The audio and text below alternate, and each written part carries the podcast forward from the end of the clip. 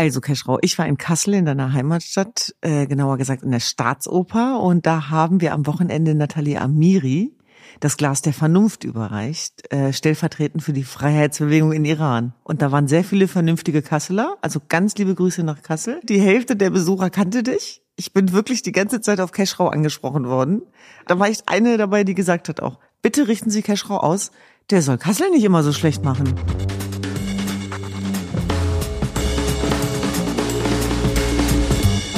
Es ist der 13. Oktober 2023 und mein Name ist Düsen Tekal. Ich bin Keschrau Beros. Und das ist Tekal und Beros. Was heißt denn, ich mache Kassel immer so schlecht? Ich, hab, äh, ich mache Kassel gar nicht so schlecht. Ich habe mir, glaube ich, in der letzten Sendung einen äh, beiläufigen Kommentar erlaubt, weil ich mir noch nicht sicher war, ob ich in Kassel begraben werden möchte. Ich, äh, das finale Wort dazu ist noch nicht gefallen und das finale Urteil dazu steht ja eh noch aus. Also ich glaube, ich hoffe, es dauert noch ein bisschen. Ähm, das ist das Einzige, was ich noch, was bei, wo bei mir noch Fragezeichen sind. Will ich in Kassel begraben werden? Alle anderen Fragen habe ich beantwortet. Nee, nee, da war noch was anderes. Ich habe ganz genau zugehört.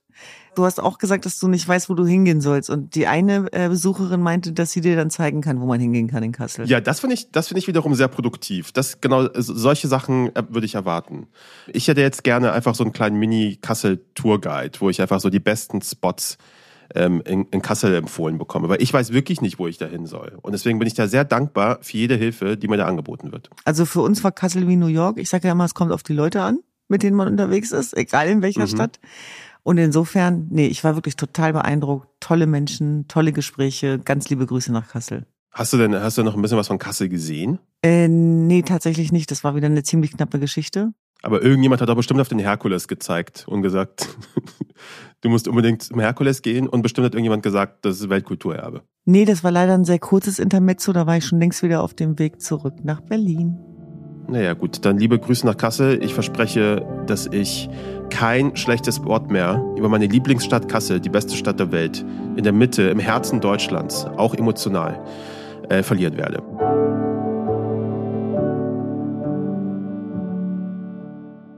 So, von Kassel müssen wir jetzt leider eine wahnsinnig schwierige Brücke schlagen. So ist es manchmal. Äh, passieren sehr viele Sachen gleichzeitig auf der Welt. Man muss sehr viel aushalten. Äh, nämlich eine ganz schlimme Situation in Israel. Die terroristische Organisation Hamas hat äh, völlig überraschend ähm, Israel angegriffen. Dabei sind wahnsinnig viele äh, Menschen gestorben. Du, Düsen, hast äh, in Kassel noch, habe ich gesehen, auf dem Bahnsteg äh, hast du darauf reagiert. Ähm, sehr emotional. Äh, das hat bei sehr vielen Leuten den richtigen Ton getroffen.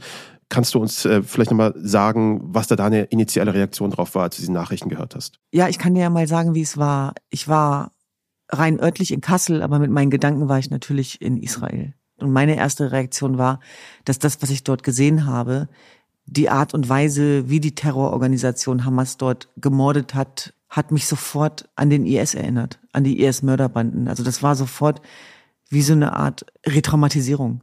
Dieser Trauer, diesem Schock konnte man gar keinen Raum geben, weil wir in so einer Welt und Zeit von Bekenntniszwang leben, äh, wo es heißt, entscheide dich. Und in dem Moment, wo ich den Menschen aus Israel meine Solidarität ausspreche und ich dann als Antwort bekomme, dass ich palästinensisches Menschenleben übersehe, was auch geopfert worden ist in den letzten Jahren, kriegen wir halt auch ein Problem.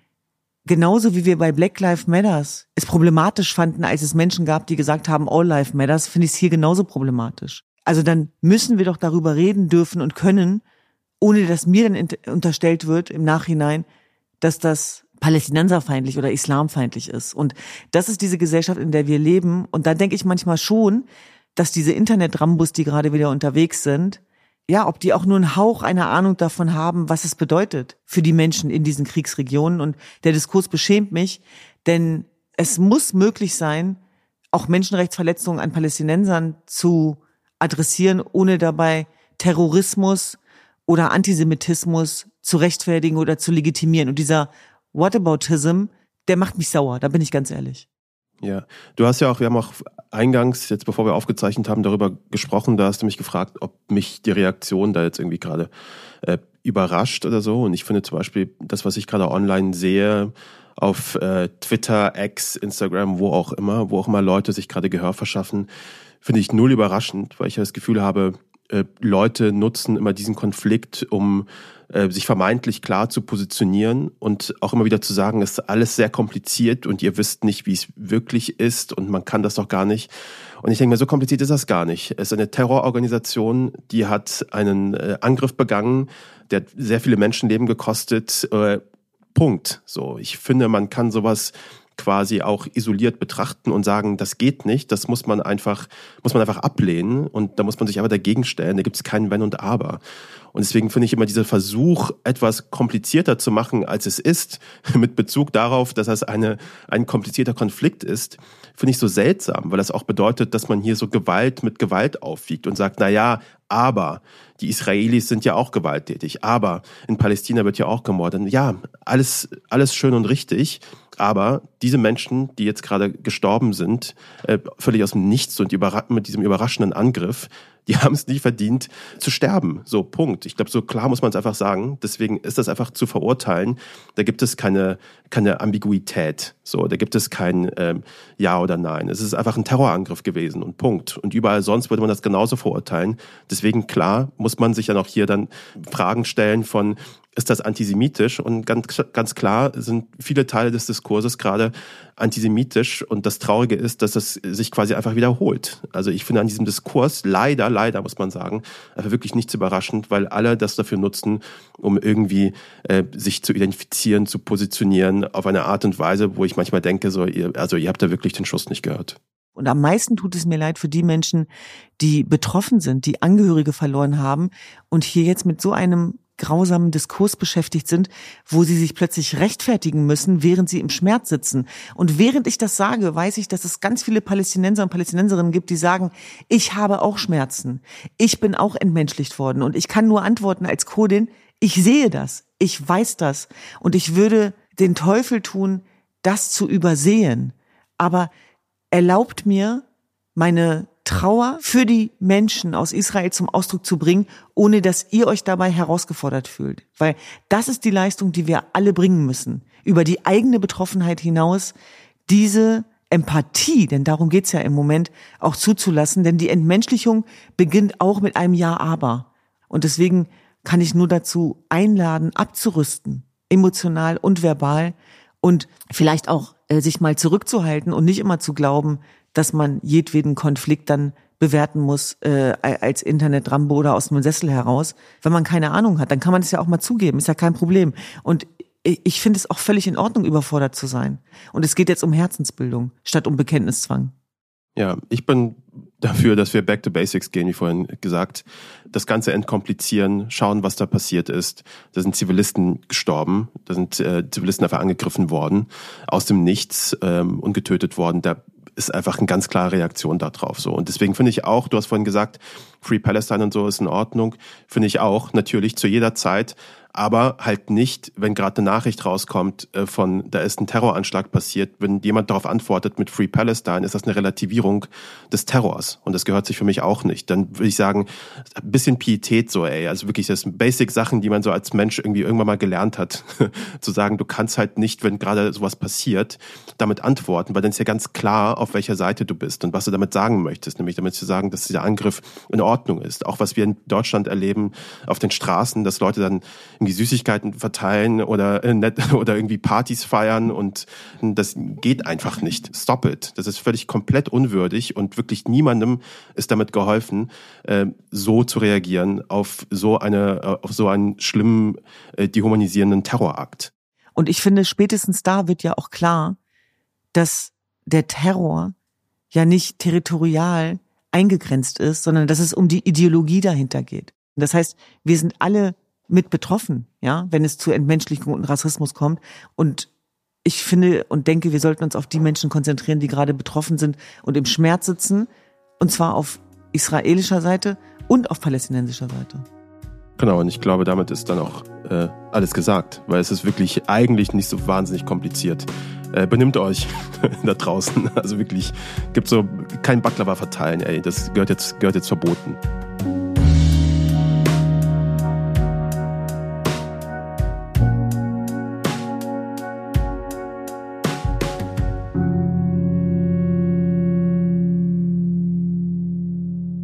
Düsen, das trifft sich eigentlich ganz gut, dass wir heute einen Gast haben, der sich genau mit den Themen, mit denen du dich auch sehr viel beschäftigst und mit denen ich mich auch sehr viel beschäftige, äh, auch sehr viel beschäftigt, nämlich äh, Stefan Anpalagan. Äh, Stefan Anpalagan ist Journalist und Berater, Strategieberater und Musiker. Darüber können wir vielleicht, können wir vielleicht auch nochmal sprechen, über seine Band. Äh, Stefan hat ein Buch geschrieben, nämlich Kampf und Sehnsucht in der Mitte der Gesellschaft. Und da geht es eben ganz genauso um Leute wie du und ich. Und äh, wir freuen uns sehr, dass Stefan heute bei uns in der Sendung ist und dass wir mit ihm äh, darüber sprechen können.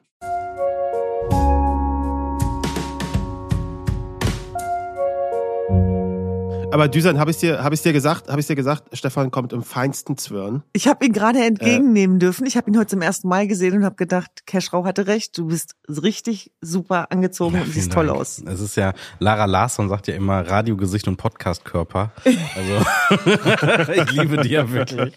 Ach so, für euch nur eine ganz kurze Sache. Steven, ne? Also ich werde Stefan geschrieben, aber Steven. Ich versuche das überall, wo ich auftrete, immer so ein bisschen äh, mit mitzugeben. Mhm. Nachher schreiben immer ja alle voneinander ab. So. Moment. Ja, aber stimmt. ja mal ganz kurz, aber warum wirst du dann Stefan geschrieben und Steven ausgesprochen? Ich weiß es nicht. aber tatsächlich Aktion? ist es so, äh, tatsächlich gibt es ja im Englischen tatsächlich zwei Möglichkeiten. Ne? Also Stephen King, Stephen Hawking, die werden mhm. auch so geschrieben, mit einem E am Ende aber. Mhm.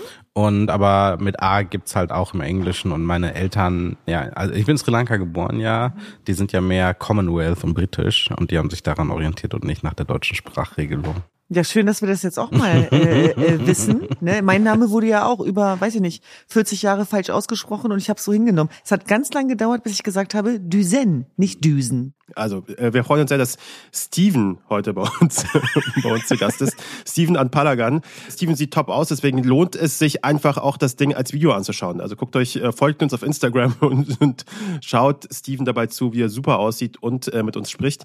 Bevor wir ins, äh, in die harte politische Realität äh, reingrätschen. Äh, vielleicht vorne so ein bisschen so ein Fun Fact über dich. Du heißt nicht nur Steven und was Stefan geschrieben, sondern du bist auch Musiker äh, und bist als Keyboarder der Rockband Microclocks unterwegs. Da musst du uns bitte ein bisschen mehr dazu erzählen. Wie, wie kommt das? Was steckt dahinter?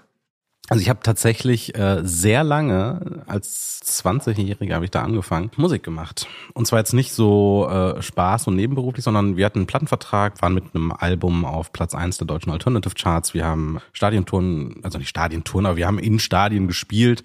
Wir haben im Ausland gespielt. Es wurde immer weniger im Laufe der Zeit, weil dann irgendwie alle in den Job gekommen sind und dann irgendwie Familiengründungen und also und über Corona ist das Projekt dann komplett eingeschlafen. Aber äh, es war tatsächlich zum Ende äh, des Studiums die Frage, werde ich jetzt äh, Pfarrer, gehe ich in die Wirtschaft oder werde ich äh, professioneller Rockmusiker? Und ich habe mich, glaube ich, falsch entschieden und bin einfach langweilig in die Wirtschaft gegangen. Du hast dich, ich wollte gerade sagen, man macht es auch eigentlich in der anderen Reihenfolge, oder? Man wird erst Rockmusiker, dann wird man Pfarrer und dann, wenn man wirklich überhaupt, also wenn wirklich nichts mehr funktioniert, dann geht man in die Wirtschaft, weil man sich denkt. Ja, wobei, das ist ja, das wäre tatsächlich die falsche Variante, weil Pfarrer, also in der evangelischen Kirche sind ja in Deutschland verbeamtet. Also zum einen können sie ihren Job nicht äh, einfach so wechseln wie andere, aber auf der anderen Seite haben sie eine Lebenszeitgarantie äh, auf äh, niemals arbeitslos werden. Von daher wäre das eigentlich immer noch eine Möglichkeit, falls irgendwer nicht mehr weiter weiß. Und jetzt sitzt hier natürlich jemand mit so einer spannenden, beeindruckenden Biografie, wo man eben nichts zuordnen kann. Und also das mit der beeindruckenden Biografie, das, äh, wenn ich könnte, würde ich jetzt rot werden natürlich. Aber ich meine, äh, das ist eine Bundesverdienstkreuzträgerin und einer, dem ich einen Grimme Online Award verliehen habe. Ich glaube, das äh, muss man schon richtig einordnen. Also ich merke, dass so eine ganz neue Facette hinzugekommen ist. Wir sind ja so die letzte Generation möglicherweise, die noch ohne Internet aufgewachsen ist. Und jetzt gibt's einfach so eine, so eine komplett neue Lehmschicht, die einfach drüber gekommen ist über das echte, reale Offline-Leben. Und es gibt Beziehungen wie unsere. Wir haben uns jetzt zum ersten Mal gesehen, obwohl wir uns seit Jahren irgendwie äh, in unserer Arbeit bestärken, miteinander äh, sprechen. Und ich merke, das wäre, also ich, ich versuche ja immer so ein bisschen aus dieser Migranten- und Ausländerschiene rauszukommen, aber ich merke, dass zum Beispiel auch die Tatsache, dass wir in so einem ähnlichen Gefilde unterwegs sind, wir sind ja alle irgendwie selbstständig mit irgendwie eigenen Projekten und gesellschaftspolitisch super engagiert, dass das sofort klickt, dass irgendwie Erfahrungen mit, äh, mit, mit Zuwanderungsgeschichte, mit Bürgerkrieg im Heimatland, das klickt einfach. Man muss nicht mehr so viel erklären, sondern weiß ungefähr, das ist das Stichwort, und das eröffnet plötzlich so einen komplett neuen Raum. Ja, und das ist ja auch so ein Mutual Understanding. Ne? Ich habe auch viele tamilische Freunde, die vor allem in England leben beispielsweise. Und ich kann mich an Phasen erinnern, äh, da bin ich auch gespannt auf, auf deine Eindrücke, wo man immer so die Einzige oder der Einzige war in bestimmten Mehrheitskontexten. Und da finde ich, gibt's auch was Verbindendes, weil äh, unsere Biografien verbinden. Und ich kann mich an Zeiten erinnern, wo ich so deutsch wie möglich sein wollte, in Anführungsstrichen. Und das, das Feiern meiner Identität, meiner Herkunft, das kam erst Jahre später, als ich das Gefühl hatte, jetzt darf ich es auch sein, jetzt darf mhm. ich es auch zeigen, jetzt werde ich dafür eben nicht mehr konfrontiert, was ja überhaupt nicht der Realität entspricht. Und deswegen, das, das hat auch so was Stärkendes, das mhm. stimmt, das, was Empowerndes dabei ist. Und ich würde mir wünschen, dass wir da völlig unaufgeregt drüber sprechen. Also ich bin in einer äh, Gruppe von asiatischen, asiatischstämmigen Journalistinnen und Journalisten. Und als wir mal zusammengesessen haben, das war super interessant. Es gibt einfach eine, obwohl man in einer ähnlichen familiären Situation steckt, gab es eine totale Unterscheidung zwischen denjenigen, die vietnamesischstämmig waren, beispielsweise, die sind nämlich alle äh, 91, 92 geboren, weil die Vertragsarbeiter in Ostdeutschland einfach keine Kinder bekommen durften. Und als dann die Mauer gefallen ist, haben die Familien dort einfach alle Kinder gekriegt. Das ist so eine Situation oder ein Fakt, den kannte ich gar nicht. Aber da waren die Familien eben auch ganz stark von diesem Sozialismus geprägt und diesem, dieser Idee von Bruderstaaten und Frank Jong vom Halbe Kartoffel Podcast, der hat südkoreanische äh, Eltern, die haben mit Sozialismus überhaupt nichts am Hut. Meine Familie im Prinzip auch nicht. Die haben sich alle nach Großbritannien orientiert, ne? Hier Commonwealth und Cricket und sowas. Also das ist schon wahnsinnig spannend und nur weil jemand eine dunkle Hautfarbe hat, heißt das ja nicht automatisch, dass die auch irgendwie alle zusammenkommen. Das sind ja irgendwie aus allen Kontinenten dieser Erde. Die Erfahrungen, die schwarze Menschen in Deutschland machen, die kann ich null nachempfinden. Also auch in meiner Familie, in der gesamten Biografie, ich habe nicht eingraviert, wie es sich anfühlt, wenn in der Geschichte der Menschheit schon mal Menschen, die so waren wie ich oder meine Familienangehörigen, entmenschlicht wurden, versklavt wurden oder zwangssterilisiert wurden. Das habe ich einfach nicht. Und diese Differenzen und diese Unterschiedlichkeiten, also da sind wir ja noch Lichtjahre von entfernt in der, im deutschen Diskurs, aber das machen tatsächlich andere, also Amis beispielsweise viel besser, die sagen, hey, der ist halt Asian American, der ist halt Italian American, der ist halt Irish American, der ist halt, weiß ich nicht, Indian American wo beides zusammengeht, was du sagst. Ne? Wo, wo es dort ja quasi, wenn man sowas sagt wie Indian American, Asian American, ist ja auch so ein bisschen so auch ein Zeichen der, ich, Stolz ist jetzt ein schwieriges Wort, aber es ist schon ähm, ein Begriff, der irgendwie auch so ein bisschen diese Diversität in Anführungszeichen irgendwie auch zeigen soll. Sagen wir, das ist ein Land mit ganz vielen verschiedenen Herkünften.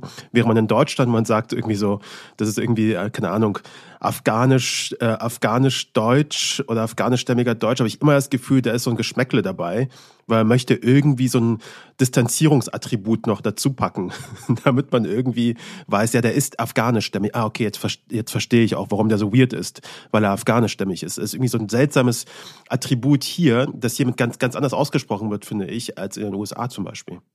Ja, ich glaube, das hat damit zu tun, dass wir unterscheiden in ja, die guten und schlechten Ausländer. Also ich kann mich selber mhm. davon gar nicht frei machen. Ne? Also Afghanisch-Deutsch, das fällt bei mir eine völlig andere Schublade als Französisch-Deutsch. Mhm. Und es gibt diesen wunderschönen Satz, mein Kind soll jetzt zweisprachig aufwachsen, aber dort nicht bitte Deutsch und Türkisch. Mhm. es gab mal so einen ganz geilen Zeitungsartikel in irgendeinem so britischen Boulevardblatt, dass irgendeine Prinzessin von Kate und äh, William im Alter von drei Jahren würde sie schon zweisprachig aufwachsen, wo einfach einer drunter geschrieben hat, ja ungefähr so wie jedes, literally jedes Migrantenkind ever, aber möglicherweise ist das nicht so beeindruckend, wenn die Leute arm sind. Und ich dachte, ja, genau so ist es. Es ist super beeindruckend, wenn die Leute, wenn die Kids dann irgendwie Französisch oder Englisch, US-amerikanisch, Italienisch, Deutsch sind. Aber wir, die kommen aus Pakistan, ey, oi. Also das ist dann. Ich finde eine, eine Autorin wie beispielsweise Hertha Müller ist ein bestes Beispiel dafür, was so eine Vermengung von Sprache ähm, alles anstellen kann. Hertha Müller, Literaturnobelpreisträgerin, so ein Buch wie Atemschaukel beispielsweise, wenn man das liest, da merkt man, äh, die deutsche Sprache wird besser dadurch, dass diese Frau einen Hintergrund hat, der eben nicht deutschsprachig ist. Und das ist wirklich eine, äh, also wer das nicht gelesen hat, äh, an dieser Stelle auch eine Literaturempfehlung äh, in diesem Service-Podcast, in Ihrem Service-Podcast der Colomberos. Äh, apropos Literaturempfehlung, äh, Steven, du bist ja nicht nur hier, weil du super bist und es immer sich lohnt, mit dir zu sprechen, sondern auch, du hast ein Buch geschrieben, geschrieben. Das heißt Kampf und Sehnsucht in der Mitte der Gesellschaft. Bevor wir genauer darauf eingehen, worum es da eigentlich geht, würde ich dich gerne fragen, Wie steht es gerade um dieser Mitte der Gesellschaft, vor allem mit Blick auf die aktuellen Ergebnisse in Hessen und Bayern? Da gab es gerade Landtagswahlen, da haben wir ähm, vor allem in Bayern gesehen, starker Gewinn für die AfD, CSU hat verloren oder in Hessen auch ein sehr starker Gewinn für die AfD, 5,3 Prozent, äh, CDU hat da auch gewonnen. Wie siehst du das, wenn du das jetzt vor allem vor diesem Hintergrund dir anschaust?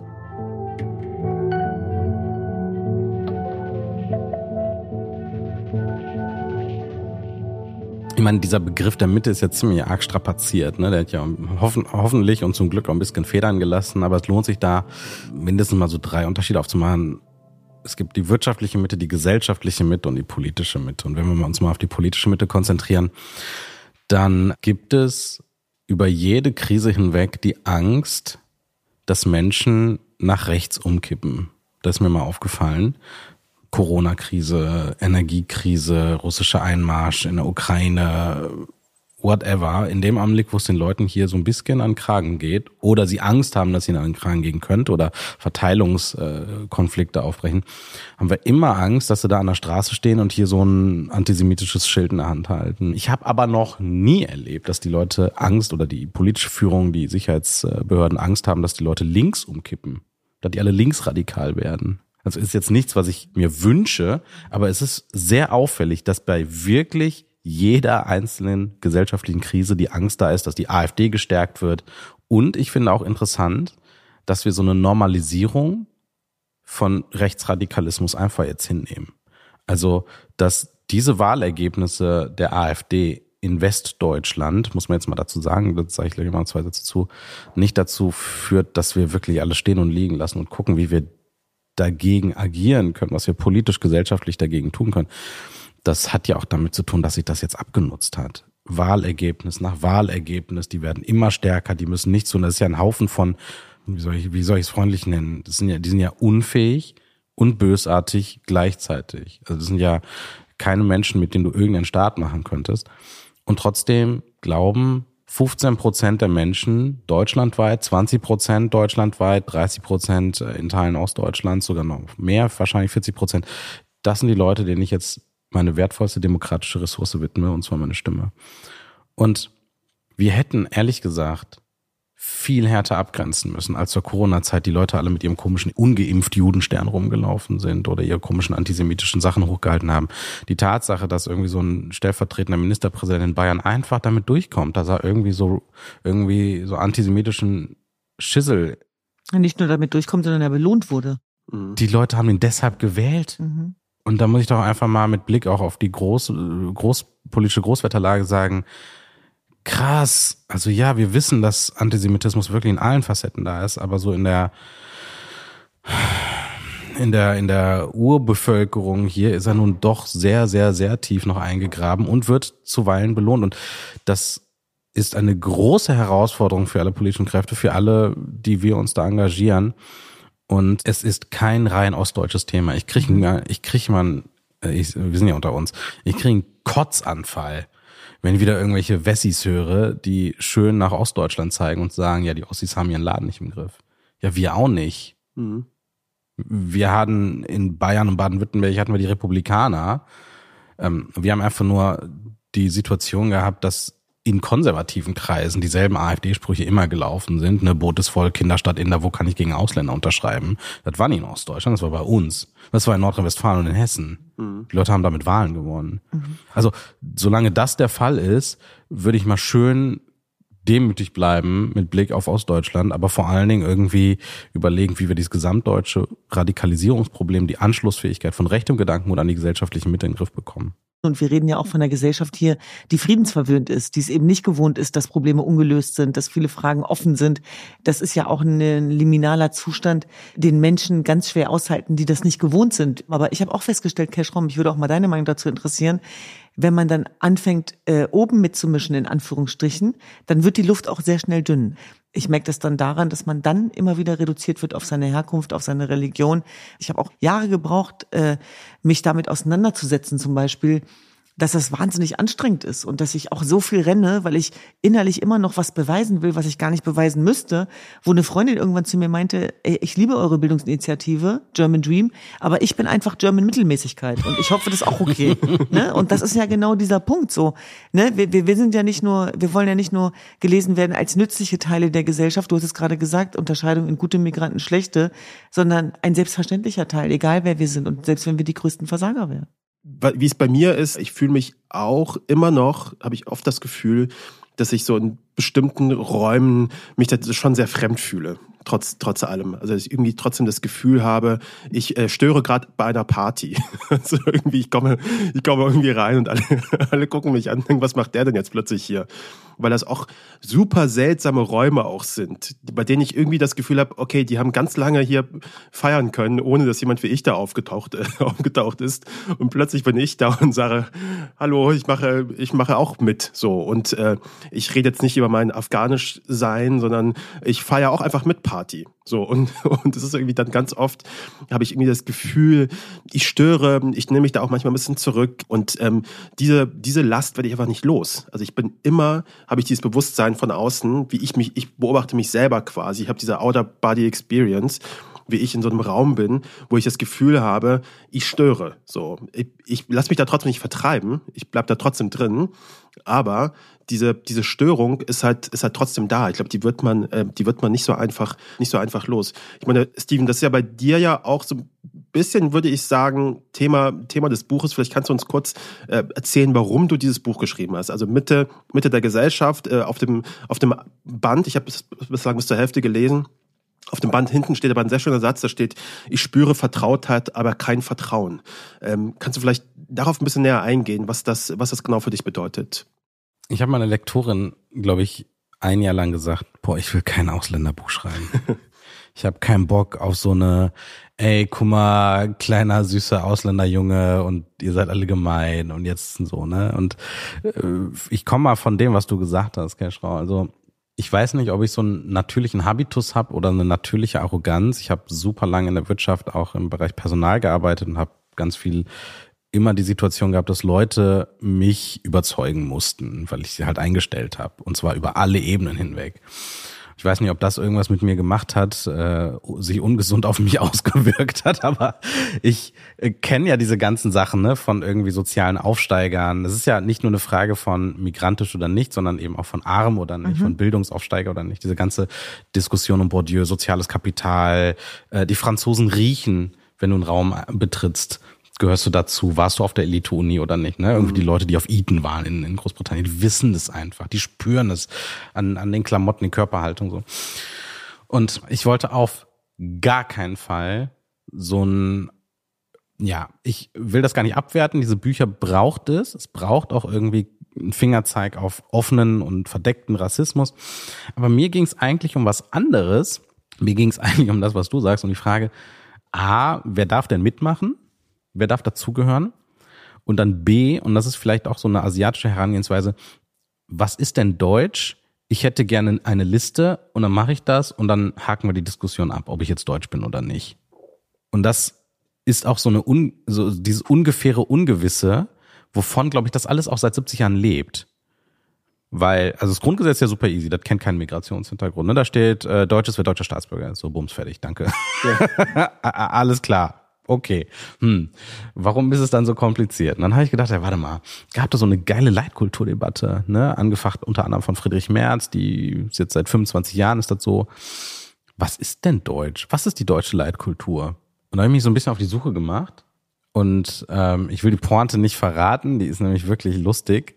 Nur so viel, diejenigen, die am lautesten das Deutschsein, die Heimat, den Patriotismus und die deutsche Leitkultur verteidigen oder anführen, sind möglicherweise nicht unbedingt die, die ganz genau wissen, was Deutsch eigentlich ist. Und selbst auf der AfD-Seite, wo man ja ganz hemmungslos und jenseits aller gesellschaftlichen ähm, Regeln und äh, Höflichkeitsnormen äh, agieren kann, da gibt es ein Flyer von Björn Höcke, also der AfD in Thüringen, geht es um deutsche Leitkultur und da steht aufgeschrieben, was es sein soll. Mhm.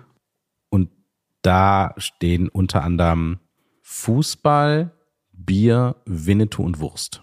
Und ich denke, und das ist auch ein bisschen Teil meines Buches, Deutschland ist mehr als das. Ja. Deutschland ist mehr als Fußball, Winnetou, Bier und Wurst.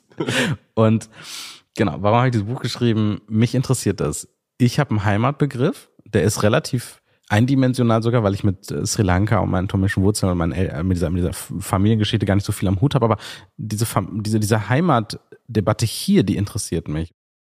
Würdest du sagen, weil du gerade dieses äh, große Wort, also bemühst der Heimat und, und, und Liebe. Und du nutzt dieses Wort ja auch im, im Buch, würde ich sagen, relativ frei und potenziös und pathetisch. Aber es wirkt irgendwie sehr, äh, sehr einfach, wie du gerade gesagt hast. Und ich frage mich, ist das auch, wie du es beschreiben würdest, dass du diese Heimat, die, äh, die eine schwere Heimat ist, die es vielleicht nicht einem immer einfach macht, dass du sie, dass du sie liebst? Ist das das, was du auch sagen würdest, so mit gebrochenem Herzen? Also dieses Ich liebe dieses Land ist ein Zitat. Mhm. Es ist ein Zitat von Shari Reeves. Äh, das ist aus der Doku Schwarzer Adler. Einer der besten Filme, ja. die ich je gesehen habe. Unglaublich. Ja. Mhm. Es geht, es geht für alle, es geht um Fußball. Mhm. Guckt so an. Es geht um schwarze Nationalspieler, Fußballnationalspieler und Fußballnationalspielerinnen. Und irgendwann sitzt Shari Reeves an diesem Tisch, guckt an der Kamera vorbei und sagt, ich liebe dieses Land, aber manchmal wünsche ich, und dann ist der Satz zu Ende, weil sie anfängt zu weinen. Und das hat mich ganz schön beeindruckt, aber es hat mich vor allen Dingen an etwas erinnert. Und zwar an den Basketballtrainer, ich glaube der LA Clippers, Rock Rivers, äh, äh, Doc Rivers, der nach George Floyd und den Debatten sagte, We keep loving this country so much, but this country doesn't love us back. Mhm. Und das sind so zwei Sachen, die ja irgendwie dasselbe beschreiben. Zwei schwarze Spitzensportler, der eine in den USA und die andere hier in Deutschland, erzählen dasselbe, dass sie, es, es gibt ja diese ganze Integrationskackdebatte, mhm. die ist ja völlig, völlig Mumpitz. Es sind einfach Menschen, es sind Deutsche in Deutschland, die sagen, ich liebe dieses Land und nicht weiterkommen, weil so offensichtlich ist, dass dieses Land sie nicht zurückliebt. Und da habe ich gedacht, guck mal, diese ganzen Konflikte und Schwierigkeiten, die wir haben, möglicherweise reden wir da auch einfach von Liebeskummer. Und das hat mich so interessiert und diesen Zugang, den wollte ich wählen, als ich dieses Buch geschrieben habe.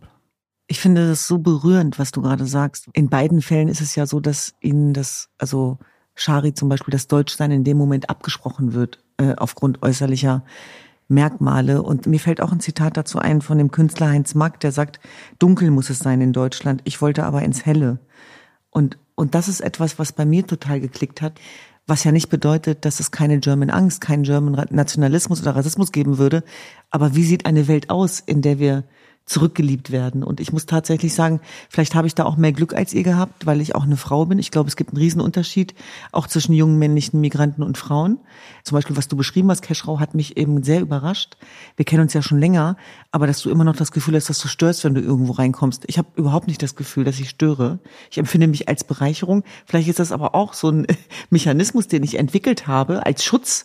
Also ich muss auch da, muss dazu sagen, also ich sehe mich äh, schon so als jemand so im Moment, wo ich denke, okay, was mache ich da in diesem Raum? Aber, und das ist auch ganz klar, ich sehe, und das ist, klingt immer sehr, sehr arrogant und überheblich, aber ich sehe mich auch als Bereicherung. Und deswegen finde ich das ganz gut, Steven, dass du es auch gerade gesagt hast. Ich finde, also dieses, dieses Land ist so viel mehr als nur, als nur Wurst und, und Bierzelten, was weiß ich was. Nämlich, dass ich das Gefühl ich habe. Ich habe aber auch nichts gegen Wurst übrigens. Ich auch nicht. Nee, ich bin auch Wurst. Wurst ist, Wurst ist super. Äh, ich finde, aber klar. Deswegen ich, gehe ich überhaupt in Stadien, um Bratwurst zu essen. Wobei, ich, äh, ja. ich will nur ganz kurz da ja. eingreifen.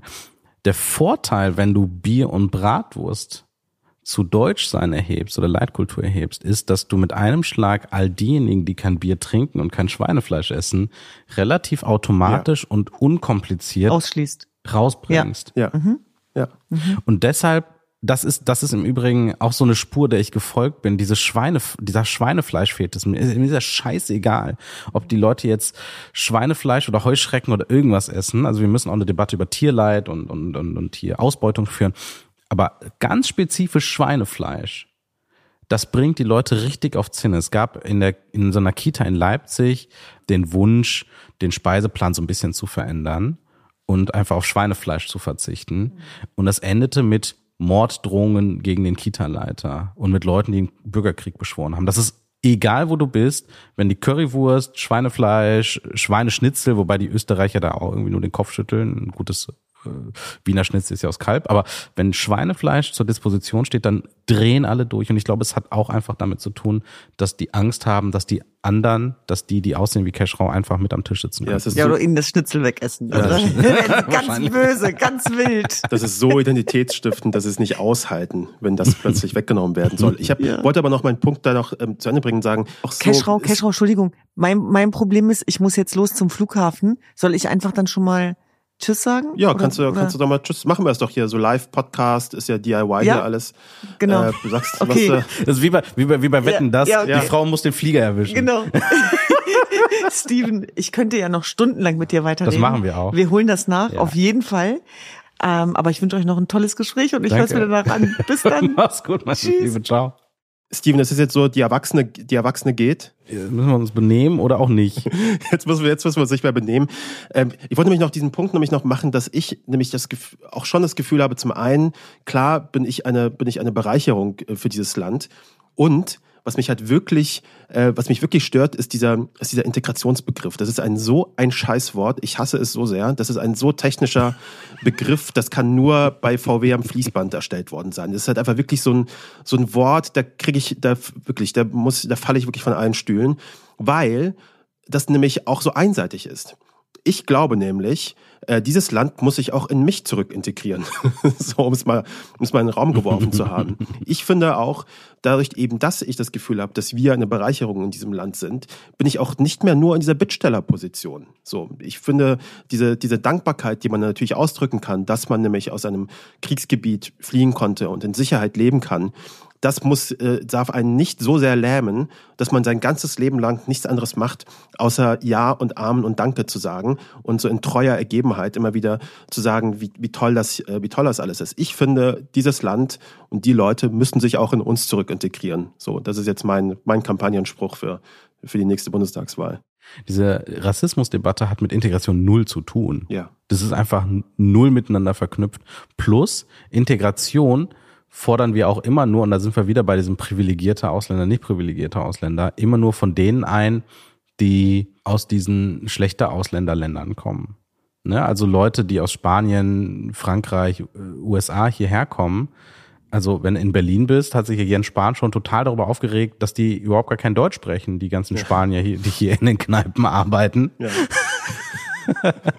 ne? und, und, und bei allen anderen erzählen wir immer, ja, die müssen irgendwie hier Sprache lernen, Abschlüsse nachholen und so weiter und so fort. Und wie sollen sich denn Leute integrieren, die hier geboren sind, die Sprache sprechen, die deutsche Staatsangehörigkeit haben, in Deutschland zur Schule gegangen sind, Deutschland arbeiten, deutsche Partner. Also was, was ist denn die Integrationsleistung, die diese Leute erbringen müssen? Also es ist einfach völlig beknackt. Ja, ist ja auch ist einfach super schwierig. Das ist ja ein, so ein fluider Prozess, der ja auch ganz ehrlich auch für Deutsche ja auch gilt. Ne? Ich meine, es geht ja, ich glaube, dass die einzige Konstante, die wichtig ist, ist, es gibt Gesetze, die eingehalten werden müssen. So, das ist, das sind die Re Regeln, an die wir uns alle halten müssen. Alles andere ist maximal beweglich. Weil wenn Leute wie du und ich und Duzen und all die ganzen anderen Menschen ähm, in dieses Land reinkommen und ähm, hier auch versuchen wollen, ein Leben zu etablieren, muss ihnen auch das Recht gegeben werden, dieses Leben auf eine Art zu leben, wie sie es, wie sie es auch wollen. Und sei es noch so sehr gefärbt von der Kultur, die man hinterlassen oder zurücklassen musste oder von der Kultur der Eltern. Ich meine, ich bin auch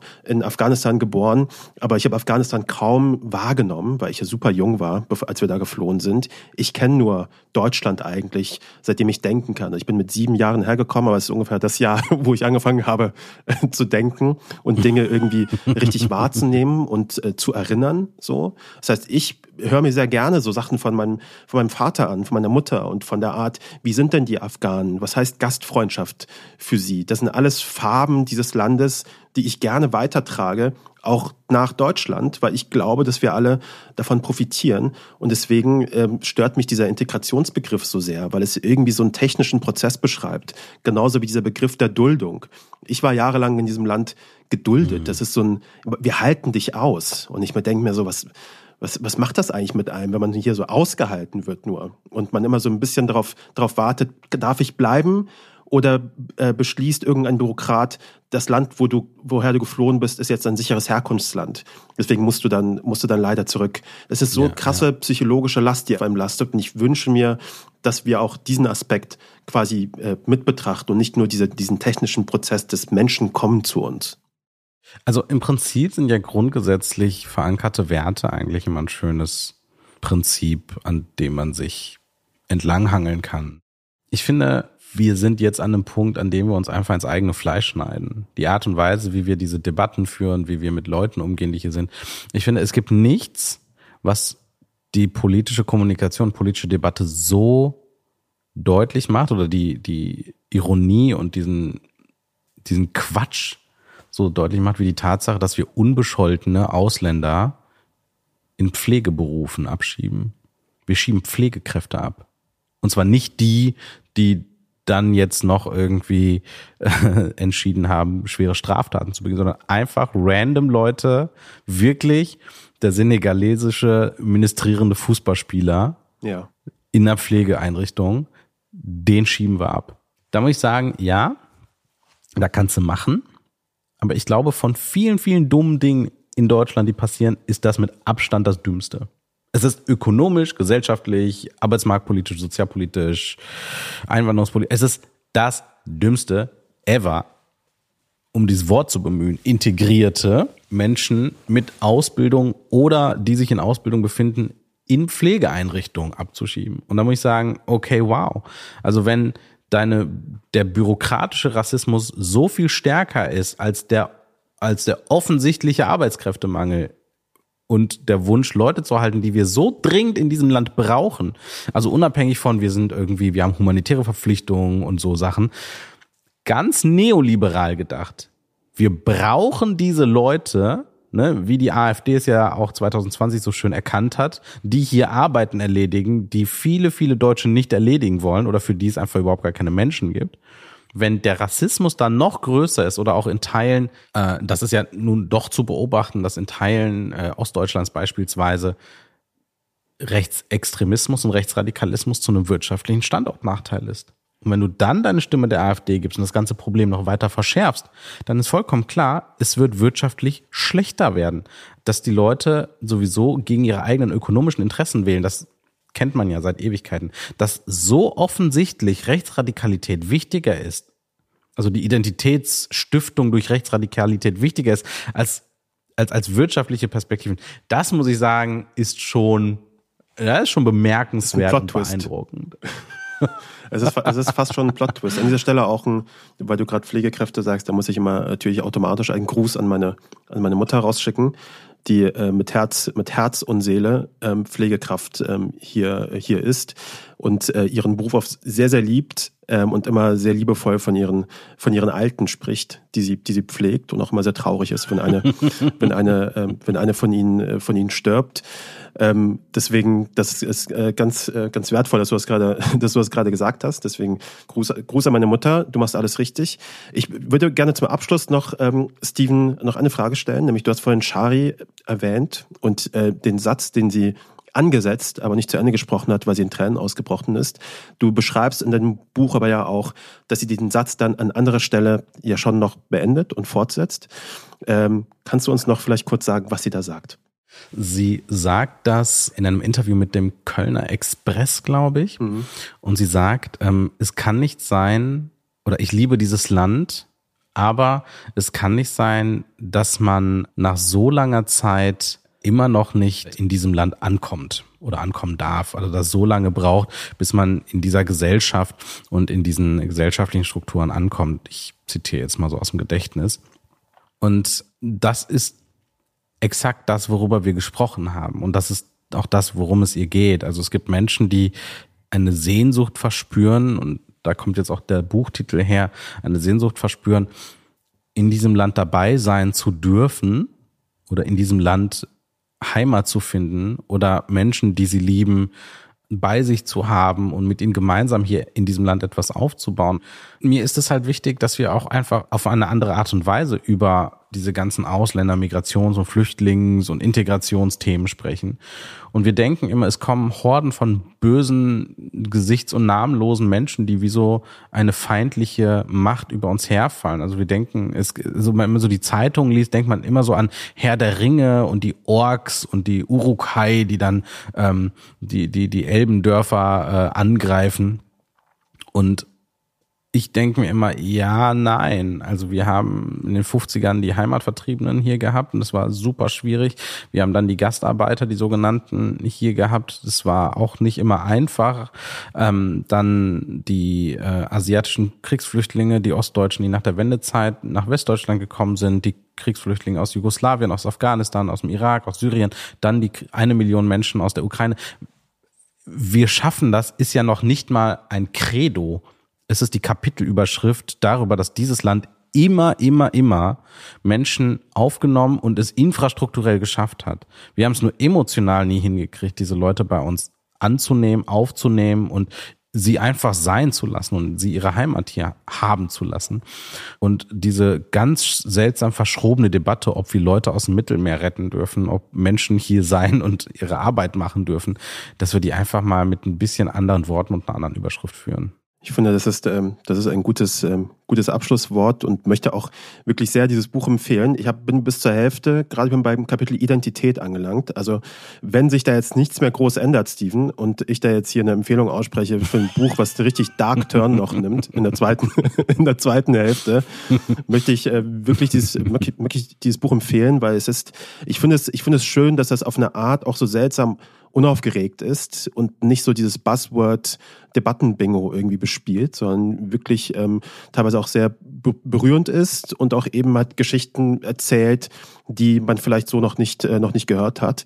Äh, unter anderem eben auch, ich habe das nicht so richtig damals mitbekommen, aber die äh, Shari Reeves, äh, du beschreibst diese Geschichte da sehr ähm, sehr ausführlich ähm, und fragst ja auch dann direkt auch deine Leser, so was sollen diese Leute denn machen, ähm, um hier um sich hier wohlzufühlen, um hier irgendwie eine Heimat zu finden. Und ich finde, das ist eine ganz simple Frage, die man ab und zu wirklich einfach mal mal stellen muss. Und ich glaube, es wird sehr sehr vielen Leuten sehr schwer fallen, da eine adäquate Antwort äh, Antwort zu finden. Deswegen schön, dass du dieses Buch geschrieben hast. Schön, dass du bei uns äh, in der Sendung gewesen bist. Ähm, war ein bisschen Action. Düsen äh, ist weg, vorhin war sie noch da. It's Magic. Danke, dass du da warst. Und ich hoffe, dass du auch äh, noch so ein Buch, noch so ein Buch schreibst und wir uns nochmal äh, noch begegnen. Ja, vielen Dank für die Einladung.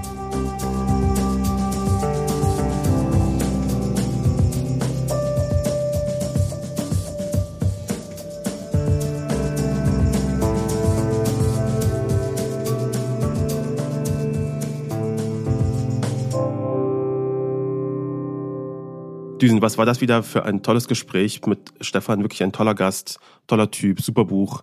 Äh, wie gehst du da raus aus dem Gespräch? Ja, ich muss ganz ehrlich sagen, ich habe nichts anderes erwartet. Ich meine, es ist genau das richtige Buch mit dem richtigen Thema zur Stunde. Und ähm, darum sollte es gehen. Also, dass wir uns die Frage stellen, wie wir uns als Mitte der Gesellschaft verhalten in einer Welt, wo ja wir immer mehr herausgefordert werden, auch in unserem Demokratieverständnis. Warum lachst du?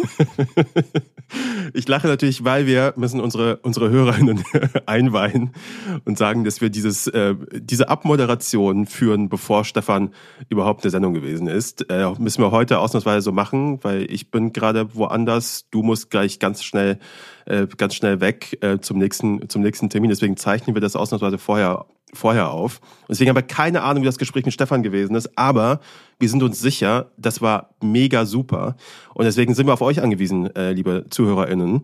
Äh, nämlich schreibt uns eine E-Mail an tekal und beros at undone.work und sagt uns, wie dieses Gespräch gewesen ist, weil Düsen und ich wissen es halt wirklich gerade nicht. Ähm, und es wäre cool, wenn ihr uns das einfach Doch, ich lasst, weiß es wirklich. Oder? Ich weiß, ich weiß, ich bin mir ganz sicher, dass es genau so war, wie wir es jetzt besprochen haben. Ich weiß ja, das war bestimmt super. Und Stefan auch ist, ist so einer, der, der ist auch immer top gekleidet. Also der kommt im feinsten Zwirn. Das sage ich, kann ich dir jetzt schon versprechen. Der wird im feinsten Zwirn auftauchen. Äh, weil die letzten Male, als ich ihn gesehen habe, sah mhm. er einfach sensationell aus. Wirklich ein sensationell schöner Mann. Äh, an dieser Stelle äh, nochmal gesagt an, äh, an, an Stefan. Insofern, auf, an der Front hat er bestimmt delivered, auch inhaltlich bestimmt delivered, aber trotzdem, ne? Gibt uns doch Feedback. Wie war das eigentlich? Also ich weiß es gerade, ich weiß es gerade nicht. Also schreibt uns eine E-Mail und wir, äh, Düsen, du und ich, wir sehen uns nächste Woche wieder in Persona. Darauf freue ich mich, äh, freue ich mich jetzt schon sehr. Und äh, wünsche dir jetzt noch eine, eine gute Reise. Ich dir auch. Bis dann. Bis dann. Tschüss.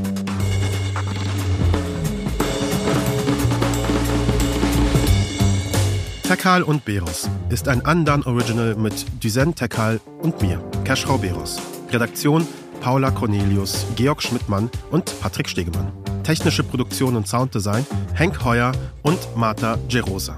Titelmusik Jakob Ilja mit Originalmusik von Benjamin Drees. Cover von Ram Studio. Unsere Executive Producer sind Patrick Stegemann und ich, Keschrau Beros. Falls euch diese Episode gefallen hat, freuen wir uns, wenn ihr uns weiterempfehlt und den Kanal abonniert. Für weitere Informationen zu unseren WerbepartnerInnen schaut bitte in die Show Notes. Danke fürs Zuhören und bis zum nächsten Mal.